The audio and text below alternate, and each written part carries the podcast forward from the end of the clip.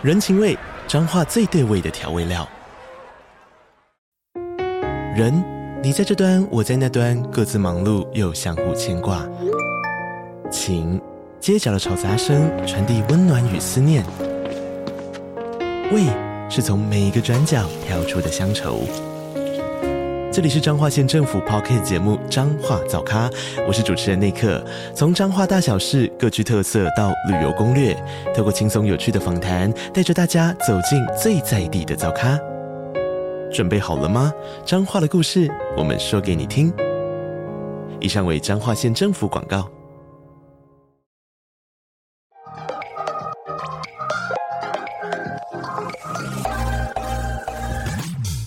了解经营电商的美感吗？让各界电商领域专家把最精华的实战经验说给你听。电商原来是这样，陪你一起创造巨额营收。大家好，我是林科威，我是一方。单纯品茶是一件非常困难，但是没有人在做的事情。这么热门的市场，虽然商机很小，但是做起来可能会需要非常庞大的成本。那今天请到的这一位台大毕业的高材生，放弃了高薪，毅然决然投入茶叶的市场。我们今天欢迎。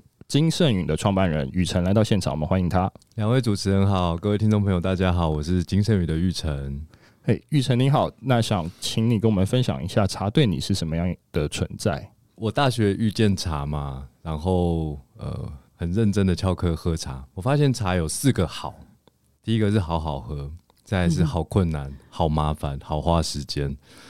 在大学的时候是没有想说要以茶作为未来的工作。但是在喝茶的过程中呢，也体会到呃一些除了风味以外蛮有趣的事情，比如说念书求学的过程中，我慢慢领悟一件事情，就是人生大部分的成长是一个人的时候，嗯哼，那你需要内心宁静，突破一些眼前的困难。那怎么样可以得到内心宁静？对我来说，喝茶很利己，这是一个奇妙的饮品，你喝下去呢，你心就静了，嗯哼。那再来就是在社会上走跳，不免一定会遇到一些陌生人。那你要怎么在最短的时间和眼前的这个人拉近距离？那我觉得茶其实是一个很好用的。就我常说，酒是最能够拉近身体距离的饮品，茶是最能够拉近心的距离的饮品。哦，那最后一个是我在茶上面也得到了一些力量，就是说。呃，我们每个人生命中一定都有不可或缺的人，就一定是家人或至亲好友嘛。那人终究会化为尘土，只是早一点晚一点。那我觉得，其实常常在跟这些至亲和家人，呃，能不能创造一些相聚的时光，这些一定会有一天成为大家生命中最珍贵的回忆。那我就是很主动的去泡茶，跟大家分享，创造那些东西出来。对。好，那想问，就是因为现在手摇饮是一个百家争鸣的一个时候嘛？那想问，就是金盛允有没有做一些什么样的差异化在这一块呢？我觉得我们的产品在手摇饮的市场，应该说没有什么竞争力可言哦。我我必须要很坦白这样讲，因为我觉得手摇饮这个市场已经几十年，有太多人在这个市场上做了非常非常多的努力，基本上手摇茶已经是刚需了。嗯，但是我觉得以我们的这个纯茶的这件事情来说，就是从我开始喝茶到我做金圣宇到现在，呃，将近二十年的时间了，我不觉得喝茶在这个市场上还是一个显学，一个刚需，所以蛮多事情在操作上是不太一样的。就是说刚需相对来说是每天需要的，那你怎么找到市场上？大家日常生活中的一些呃习惯或步调或方法，那他就有可能去购买嘛。那这个不是刚需的东西，我们反而花很多力气去想消费者为什么要买我的东西。对，你要怎么让消费者理解？其实从理解开始，这就是我们一直在努力的事情。对。那你们透过什么样的方式，就是让这些市场上本来可能没有这样的需求的人去理解，说为什么要买你们的产品呢？就是缴了很多学费啊。跟我举几个例子。我自己因为不是茶产业出身的人嘛，我本来就是一个消费者，喝喝喝喝到我觉得，哎、欸，我来为台湾茶做一点事情好了，不然它也许有一天就像台湾黑熊绝迹，你知道没有人喝啊，就没有人做茶。嗯，那慢慢的这个产业会发生一些问题，就是大家喝到的不见得是真正的台湾茶，因为世界上不是只有台湾有产茶嘛？对。那当消费者没有那个能力去辨识所谓的台湾的好茶的时候，那很多茶商就会开始动一些歪脑筋嘛。这是我其实喝茶之后我就看到了一些问题，所以我既然是消费者，我并不是生产者，所以我其实花大部分的时间在思考，如果我是消费者，我为什么要买金盛宇的东西？在我进入茶产业之前，我看到的这个整个茶产业在卖茶都是生产者思维。什么叫生产者思维？他会跟你讲很多海拔，哪个师傅做的，哪一年烘焙程度，他可能会用一些术语，几分火。三分火、五分火、七分火，有喝茶的人都懂，嗯，但是没喝茶的人怎么办？就市场上没喝茶的人占多数嘛，所以我开始进入这个行业的时候，我就在想说，消费者真的要这些资讯吗？我自己就是一个重度饮茶的人了，我还需要这些资讯？不够直接，或许需要，但不够直接。也许从呃视觉上面就要。做第一步的调整，因为我我在大学开始喝茶之后，我很多朋友说：“哎、走啊，喝茶。”他们觉得我是个怪咖，你知道吗？喝咖啡、喝手摇就好。我说我也喝，我不是不喝，但是我说我最近有找到很不错的茶，你们要不要来我家喝？他们说不要不要。我说是不好喝吗？他说不是不是，是觉得喝茶很老派。所以你看，喝茶给人一种老人茶。所以我做的第一件事情，你说要怎么样去贴近消费者，就是视觉上先改变。你起码不要让他觉得他一次都不想试嘛。嗯，所以视觉上要大家觉得哇，好帅哦，好时尚哦，哎，不错哎，对不对？很有风格。嗯嗯嗯。所以我们第一个产品就是紫砂壶手冲茶加一个随身瓶。对对，那那个也没什么学问的，就是说白了，就是我就是学国外一个很有名的矿泉水 Vase 嘛。嗯，一个 Vase 可以卖两百块。玻璃瓶还是塑胶瓶？玻璃瓶两百，而且说真的，它没有很好喝。嗯，你要是因为我真的研究过一轮矿泉水，它算贵的，但它不是最好喝。那这个瓶子一定有魔力。嗯，那我就在想说，好啦，我学他。所以其实我们做的第一件事情就是去思考消费者想要什么，那消费者害怕什么，先把这个解决。对，哎、欸，那我想多问一下，就是创业过程中有遇到什么样的困难吗？每天都很多困难啊，只是。你怎么用正确的态度去面对？比如说好了，我最近在，因为我每个月会在我的官网写一封信给我的会员嘛，就要一期一会一封信。像我三月写的主题就是一点零一乘以三百六十五次方，就说如果你每天进步零点零一哦，那你用乘法去算，你一年后会是三十七倍的力量在自己的身上，在同样的身躯里面。对，好了，就就算你用加法好了，你不要用乘法，对不对？零点零一乘以三百六十五，一年后也是三倍的你。我是觉得说，其实就是每天就去找到一个让自己进步的方法。嗯，那现在问题来了，我到底要朝哪一个方向去进步？这其实很重要。嗯，就疫情教会我一件事情，就是选择比努力重要。没错，对，因为疫情来了之后，对来客。是一个很大的杀伤，没有来客你就没有收入，没有收入就会开始怎么样？赔钱，赔钱之后呢，你就开始发现，你原来每天都想做好多好多事情，发现你都做不了。然后这个时候怎么办呢？你就会开始想说，那我做最有效益的事情，你只能这样子嘛，不然你就拜拜了，根本就没有今天录音的机会，你知道吗？对，真的真的，所以反而让我觉得，哦，以前真的。做太多事情了，就不要把自己搞得很忙，把同事搞得很忙，好像才有活着创业的感觉。我到头来发现是错的。先选择最有效益的事情，但是你还要进一步去评估。我很喜欢看《道德经》，为什么感觉你好像都真的是从老派的路线去走？我觉得其实这种几千年留下来的智慧，有一些值得我们去思考。那《道德经》里面就有有一句话嘛。知人者智，自知者明。你能够认识别人的是智者，你说能够认识自己，好，认识自己就是明，也是明智的意思嘛。嗯嗯。好，那我刚刚讲到选择比努力重要，那这时候你要去想啊，这世界上有这么多这么多成功的方法，就是其实我今天来录音之前，我也听了好几期你们的节目，嗯，每个老板都超强的啊，但是他们的方法，你有办法照抄吗？其实有点困难，嗯，但是有一些你会发现，哎，跟我有点像，他的那个个性，他的那个想法，跟我的这个现在在遇到的这个状况好像有点类似，所以你要从茫茫大海中找到适合自己的，这个就是自知者明。你要知道自己能做什么，不能做什么。嗯，我我慢慢的在这几个概念中，我觉得还好有疫情，这、就是一个照妖镜。我们以前忙的要死，就是到头来效益也不一定好，但反而是现在，我觉得我知道我自己可以做什么，不能做什么。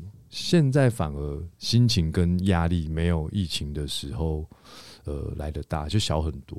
嗯嗯嗯嗯。哎，那所以金圣宇就是在面对最大的一个挫折或转折，会是在疫情的这个时间点嘛？对不对？应该是创业初期的前半年是一个点，嗯，然后再来应该算疫情，嗯，是这两个时间点是比较大的。因为创业前半年，我就把跟妈妈借的、跟股东募资的五百万就烧光了，嗯，嗯，哦，我第一次觉得哇，半年呢五百万就这样没了。我当时就痛苦到想哭都哭不出来。我终于知道张惠妹那首歌到底是什么感觉。嗯，就是你没有希望，然后看不见未来啊，就真的不知道该怎么办。你知道很夸张哦，我们泡一杯茶要三分钟。以前当然是自己雇店嘛，不可能请人。然后晚上打开那个收银机数钱，不用三分钟。你一天营业额才几百块啊，你眼睛一看就知道有多少钱了。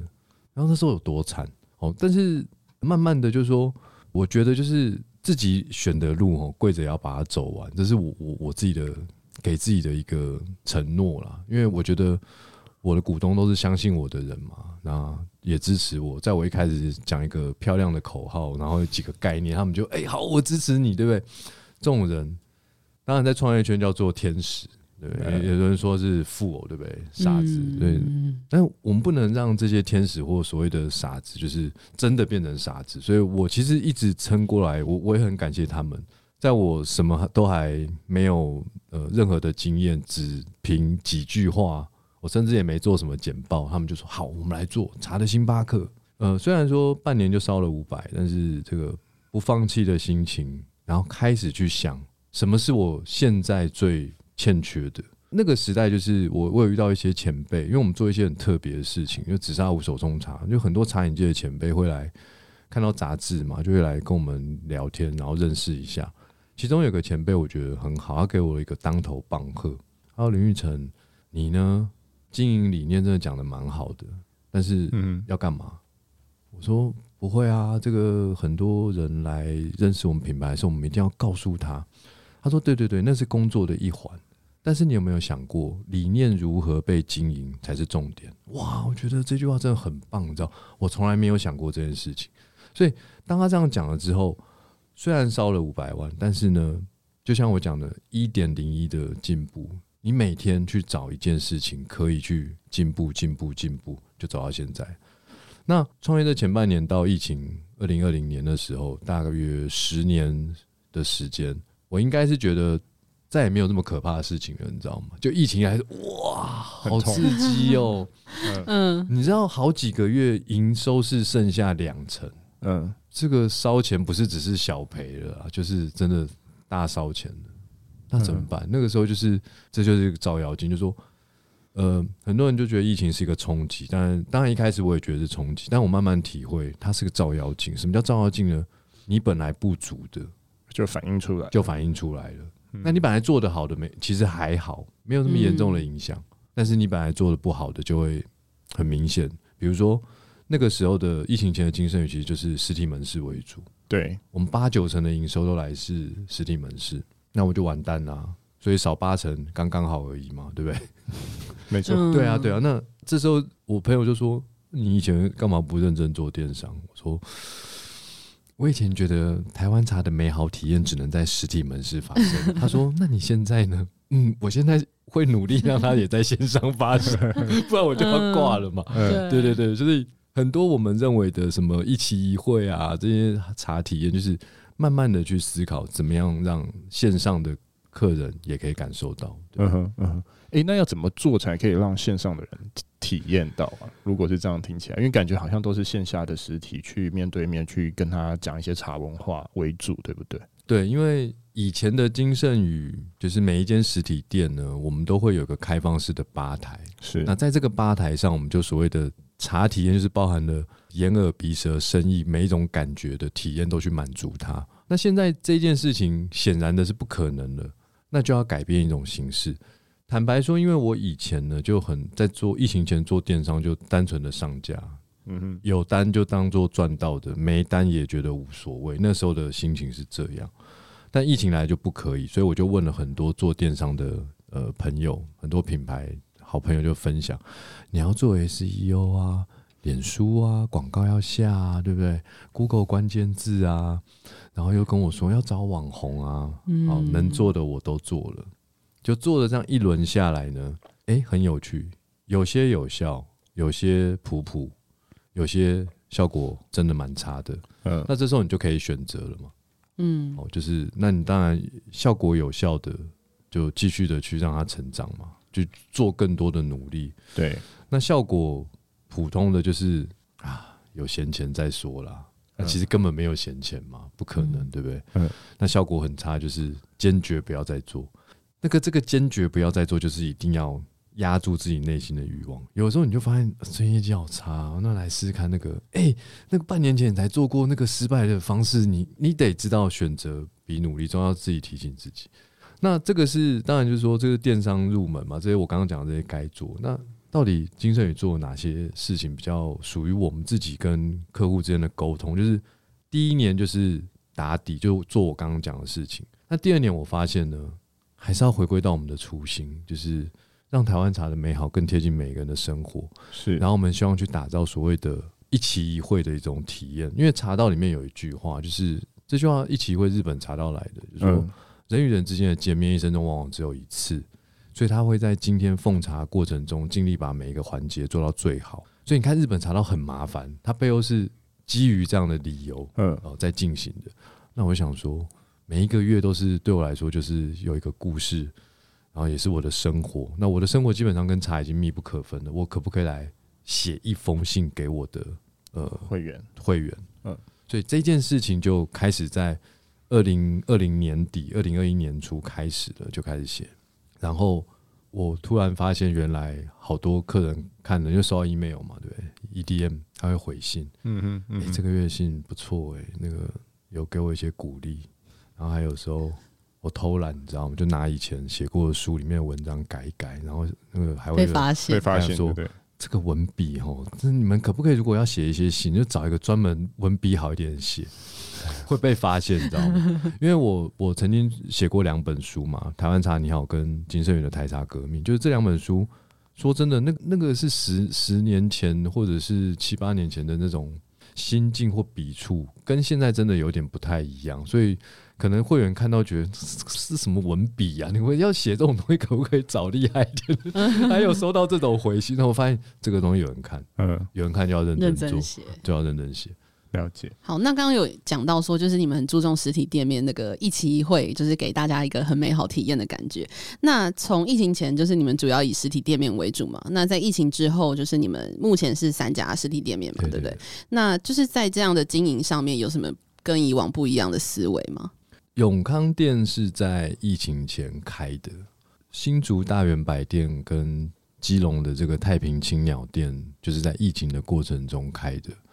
我觉得就是永康店当初的设定呢，就是因为永康街有很多很多外国人，对对，国外的观光客来到台北，哦，他一定会去永康街走一走。所以我们觉得，呃，外国人呢来到台湾，他一般来说会买两个东西。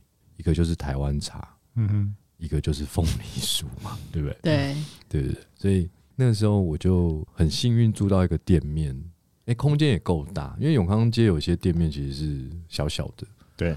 但我们不是在主要的干道上，我们不是在主要永康街，我们是永康街跟丽水街之间的横向，那这个所以空间稍微大一点，嗯、那我就很开心，就跑去跟维尔山丘说，哎、欸，我们一起来合作好不好？那当时在深圳有一个。深圳金盛宇的一个代理商，然后我们跟维乐山丘的合作是从深圳开始的，所以后来租到这个永康街这个店面的时候，我又跟维乐山丘说：“哎、欸，我们一起来合作。”然后他们也很好，就说：“可以，可以，我们一起来试试看。”就我们才试了几个月，你知道疫情就来了。嗯，对。那在疫情过程中，就是我们虽然是电商的发展为主，可是，在心情上，我觉得能够透过金盛宇的每一个门市伙伴，用紫砂壶手冲一杯真正的台湾茶给大家喝，我觉得还是一个金盛宇必须要做的事情。嗯哼，哦，因为我觉得这杯茶，呃，虽然很费工，然后虽然嗯、呃，它可能要让客人等待。可是这杯茶其实成为很多人通往台湾茶最短的距离。为什么？因为茶叶其实大家买了回去要泡好喝，说真的 没有那么简单。还不如把钱给我们，你知道吗？想喝茶来一百块，对不对？然后给我们，然后我们就帮大家泡一杯，你就会觉得哇，很好喝哎。其实一百块哦，好一点的到最贵到一百五，其实一百到一百五有一杯这样的饮品。我说真的，我自己问心无愧，我觉得这是让客人觉得幸福的事情。如果我今天卖两百啊、三百，我可能觉得好好赚，你知道吗？那一杯茶如果真的只卖一百到一百五，我真的觉得我问心无愧，而且我觉得那真的很好喝。那这件事情我一直放在心里，虽然说被疫情冲击，我还是一直放在心里。所以新竹大远百店呢，跟金融泰米青鸟店，其实在疫情过程中是呃刚好都有一个合适的契机。哦，比如说太平青鸟，我们是跟青鸟书店一起合作，那刚好是一个呃太平国小是一个荒废的小学嘛，然后基隆市政府把它重新再造，它本来就是一个传递文化的场域嘛，因为过去是小学，所以当他们翻修之后，要怎么样继续的传递文化？那我觉得书店本来就是一个很好的选择。那其实呃，我们做了十年以上的经验，告诉我们书跟茶的客群很接近。嗯，所以也才很开心的得到这个青鸟的蔡瑞山，然后我们就沟通，然后他也觉得哎、欸、可以来金盛宇一起来试试看，我们就去了。对，嗯，哎、欸，那我想要回归问一下紫砂壶这个它是一个什么样的东西？然后它为什么当时会选择紫砂壶当做品牌很很重要的一个精神？好，因为我是消费者，我一定是买了茶叶泡茶，所以泡茶。就是我每天都在钻研的事情。从我开始大学二年级喝茶到创业前，泡茶就是我每天在钻研的事情。台湾茶呢，因为大部分是球形的乌龙茶，你就觉得是很紧实的。什么叫球形的乌龙茶？就圆圆的嘛。那这些这世界上有没有一些茶不是球形的，一条一条的？有啊，很多。像英国的那些红茶，你打开那个盖子，是不是都是短短的？细细的，它就不是球形的嘛。嗯，球形的茶呢，你要把它的风味释放出来呢，你需要一个温度高一点的器具。那所谓的温度高，不是说它先天，就是说你热水加进去，它降温降得很慢，它可以保持高温比较长时间。那器具不外乎玻璃、瓷器、陶了嘛，当然还有金属啦。我们先不要讲金属，玻璃呢，或者是瓷器，热水加进去。它降温都比较快，嗯，哦，那呃，这个紫砂壶啊，当然说它就是陶，哦，那陶当然就是我我讲的紫砂，其实是中国江苏宜兴的那边特有的一种土，叫紫砂土。那台湾有没有陶土？有啊，莺歌很多嘛，对不对？嗯嗯、那我自己在喝茶过程中试了各式各样的陶壶之后，我发现，哎、欸，中国江苏的这个宜兴啊，对于这种球形的乌龙茶。它的逼温效果是高的，它可以在短时间内让茶释放精华。我觉得短时间是我选择紫砂壶的一个非常重要的关键。为什么？因为大家不想等啊。就像手摇茶在我们那个年代快速便利，那现在是因为很进步，现在太多厉害手摇茶品牌，它现在已经快速便利也有质感了。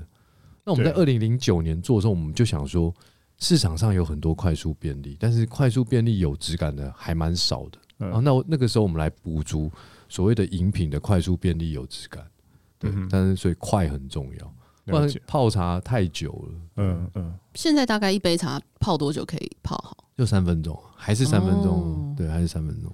那其实跟手摇店哦，手摇店就是倒出来而已，它三十秒，它是用机器或早就泡好的一桶。对对啊，那应该是早上已经泡好一桶在后面的。对对啊，应该都是这样子。好，那想要问就是有关就是实体通路合作的这个部分。那想要问就是你们怎么选择要跟哪一个实体的通路合作呢？实体通路，我们在疫情前比较多的就是机场通路，对，嗯，哦，免税商店，你不管进关前还是进关后，大概都有我们部分的产品，因为每个通路他们需求不太一样，有的要很大盒的礼盒，有的要小小的茶包，就他们，呃，因为我们其实茶叶茶包都有嘛，我没有刻意经营观光客，但是观光客比较认识我们的产品。因为我们的包装，我我自己是觉得我，我我并没有特别的去凸显一个什么在地的味道，或者是台湾味。我觉得就是一个适合这个时代的美感。嗯，那至于你说什么是适合这个时代的美感，我我觉得就是老板自己要有自己的平常的一些审美的累积。哦，你要知道现在什么美感是好的，可是现在美不见得两年后大家看的还美。有没有哪一些是？看个三年、五年、十年还是会美的哦。那我我自己通常会去选择那种五年、十年都还是漂亮的。我比较不会去让自己的产品设计是那种啊，今年好看，明年可能就要换的，因为懒惰。这不是说我比较厉害，是我懒惰。我觉得就是如果一个东西做出来可以长期卖、长销，我不求那个大卖。茶这个东西不太可能大卖啊。讲真的，因为它就不是刚需，我就了解它。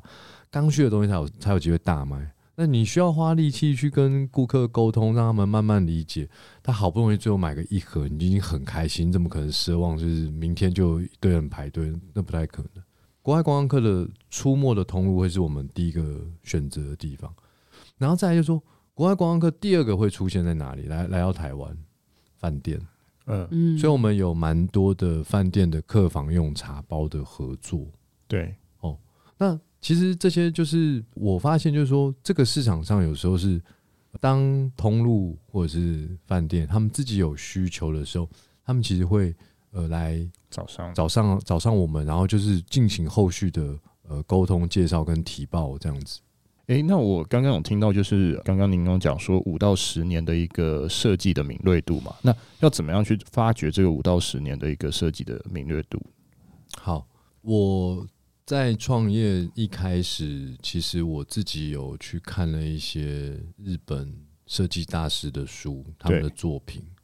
那其实这些设计大师，他们有的时候因为客户的需求，他会客户会说：“你帮我设计一个短期，就是爆款，嗯，但是我明年可能就要换掉了。”哦，然后那个设计师就会说：“好，没问题，那我大概就按照你们的需求，然后我整理几个。”重点，然后最后做出来，然后客户看看能不能接受。那有些客户的需求是说，我觉得有这个品牌呢，就要有这个产品，除非我们倒了。我们是用这样的心情。很多公司都说要做百年嘛，但是百年的有几个，对不对？但是很多在设计委接受设计委托的时候，至少业主是这样的心情。好，那设计师就会说，OK，那按照你的需求，你们的产品的想要传递的资讯，我帮你做出这样的东西。你慢慢就可以知道说。哦，有的东西可以是长期还能够存活的那个感觉，嗯，有些东西呢，它其实就是一年甚至半年过了就过了。但是有没有两者兼具的？有，你就会卖得超好的，嗯嗯，对。但是不容易啦，要出现这样的设计真的不容易啦。我是自己看了一些设计师的呃他们的作品集。然后他们会去介绍，我觉得哦不错，嗯嗯，了解。那想问，就是刚刚讲到消费者需求的部分嘛？那呃，以这个礼赠品这一块的市场来看的话，就是你们在这一块是怎么做的呢？礼赠品其实包含了现有产品，就说我们有固定的几个礼盒，然后它有分不同的价位。比如说我们在疫情中间呢，我们就去思考了。呃，以前一直在讲让台湾茶的美好更贴近每个人的生活嘛。那疫情来了，人与人见面的机会不再是那么自然，不再那么理所当然。我能不能透过一杯茶，呃，去创造一个疗愈身心、传递祝福的力量？哦，所以我们就做了一个呃十全十美玉手代茶礼盒。这个礼盒其实蛮好玩的，因为我们常常发现送礼的人啊，就是。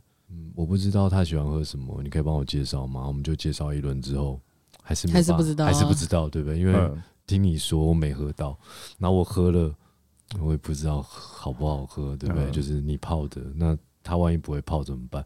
那你可以给我重泡说明书吗？你知道，就是让这个事情变得很卡关。所以我后来就想说，哎、欸，如果我做一个礼盒，它里面有十种茶，立刻就解决这个问题了嘛，对不对？那如果是十种茶叶，就是造成问题；但是如果是十个茶包呢，就没问题，对不对？所以第一个就是让品相的选择可以被解决。那再来就是说，我刚刚讲的疗愈身心、传递祝福嘛，这个还是我我我们品牌想要传达的，用透过茶传达的讯息。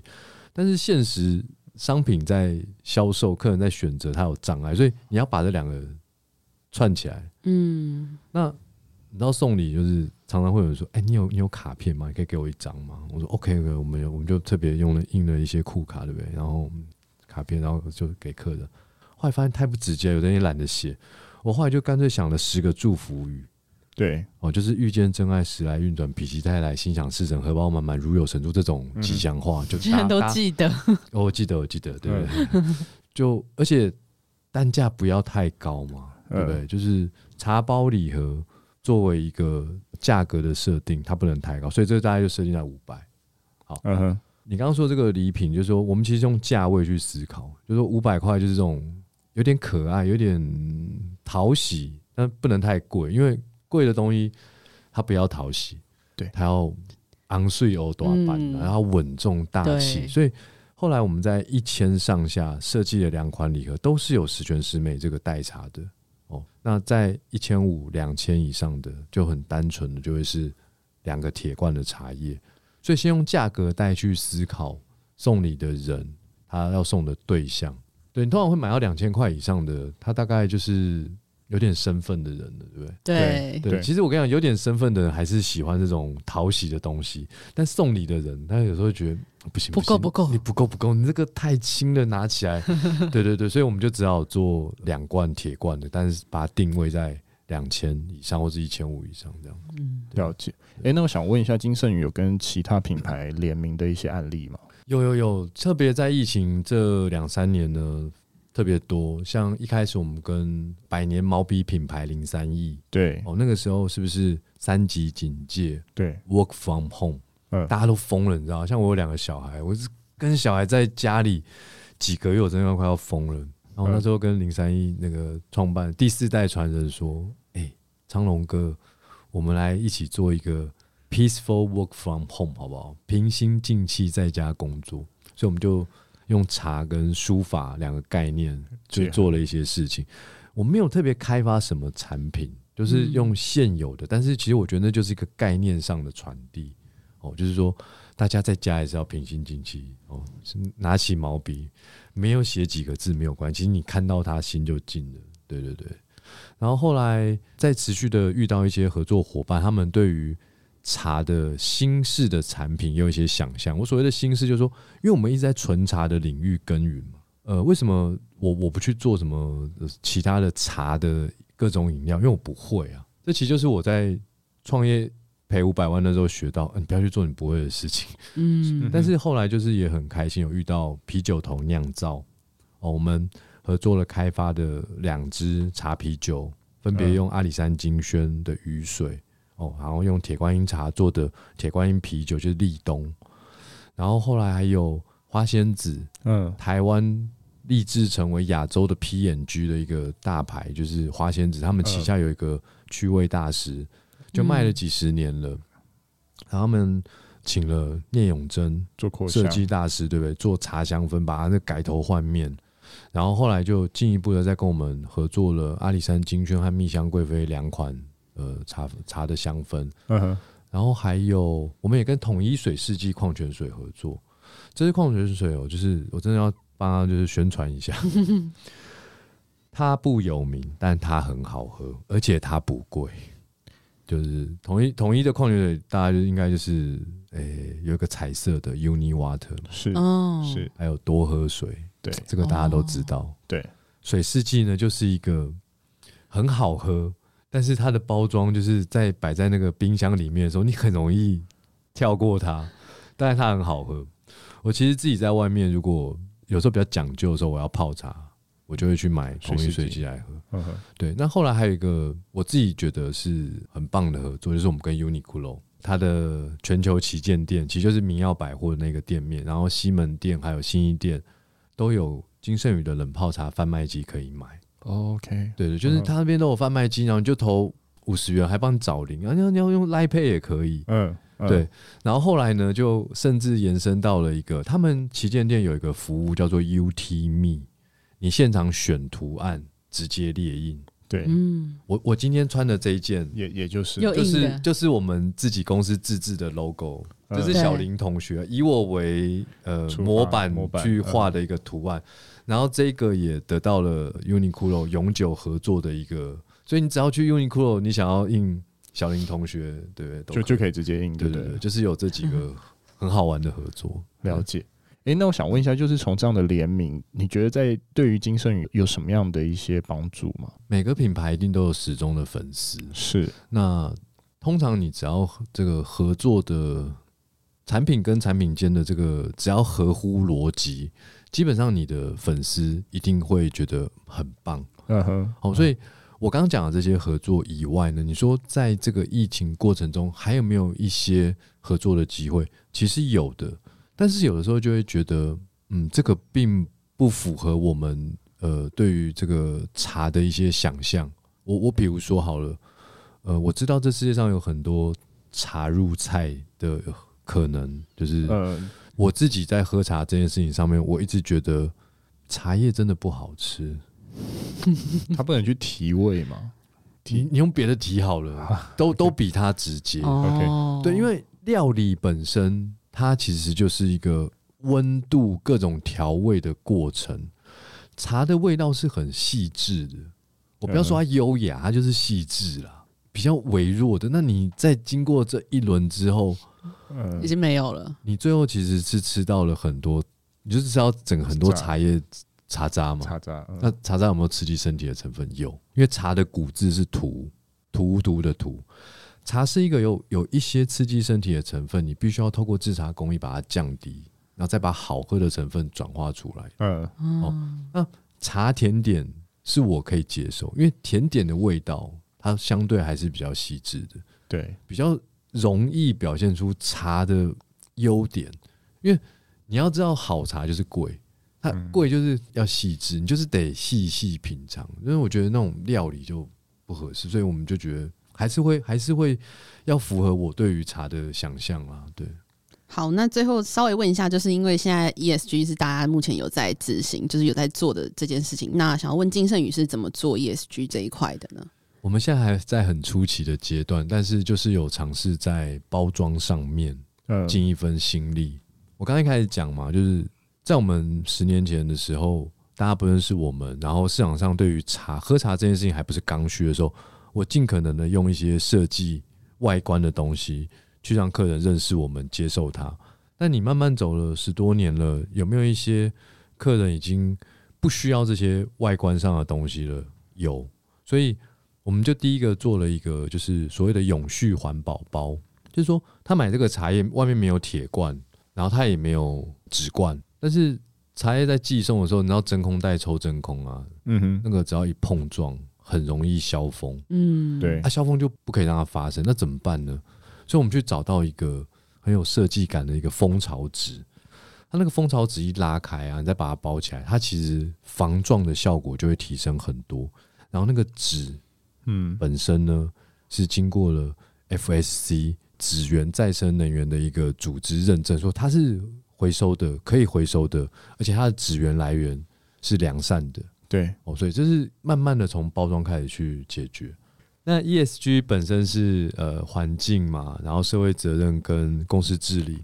所以我刚刚讲的是关于对于环境有帮助、环境友善的一个新的包装。那今年呢，就在二零二三年呢，我们其实每个月都会做一件跟 ESG 有相关的事情，所以就是等陆续大家要密切关注我们到底做了哪些事情，这样。那最后想要问你，就是对于台湾的茶叶市场，你觉得未来的趋势会是怎么样？我觉得在手摇茶市场，它一定还会继续的蓬勃发展。哦，那咖啡在台湾，它也不会衰退，而且也只会蓬勃发展。但是随着两种产品在这个发展的过程中呢，慢慢的会有一些人对于饮品的喜好更加的多元。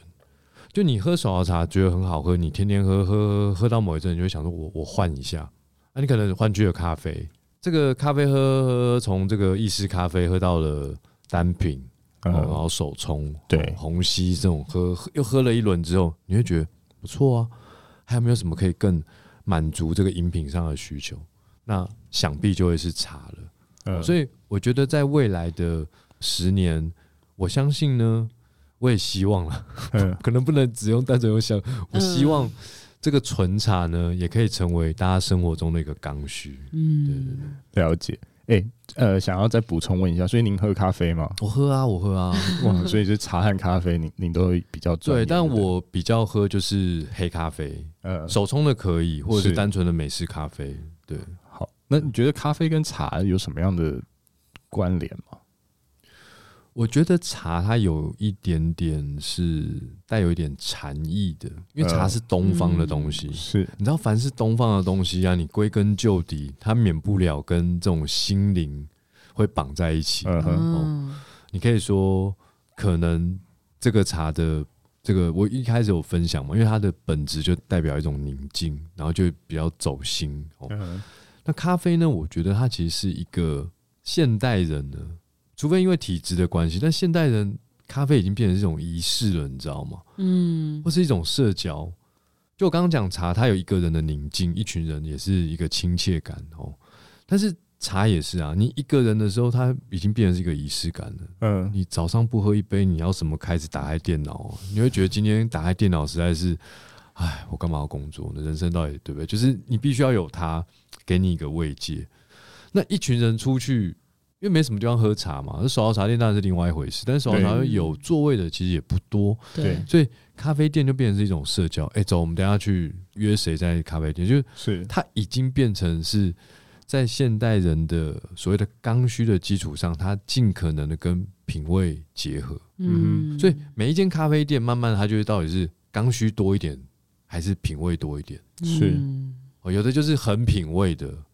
那单价就比较高，去的人比较少。那有的很刚需的，就人很多，因为大家总要吃吃喝喝，找个地方坐，对不对？对，图个插头，对不对？然后解决一餐，对对。那就是看每一个咖啡店在这两个力量怎么找到平衡，以及老板自己想要获取什么样的客人。嗯，了解。对，好。今天非常高兴邀请到金盛宇的执行长于晨来到现场来跟我们分享茶叶的市场以及金盛宇的经营策略。我们谢谢他，谢谢，谢谢各位听众朋友，大家拜拜，拜拜。拜拜。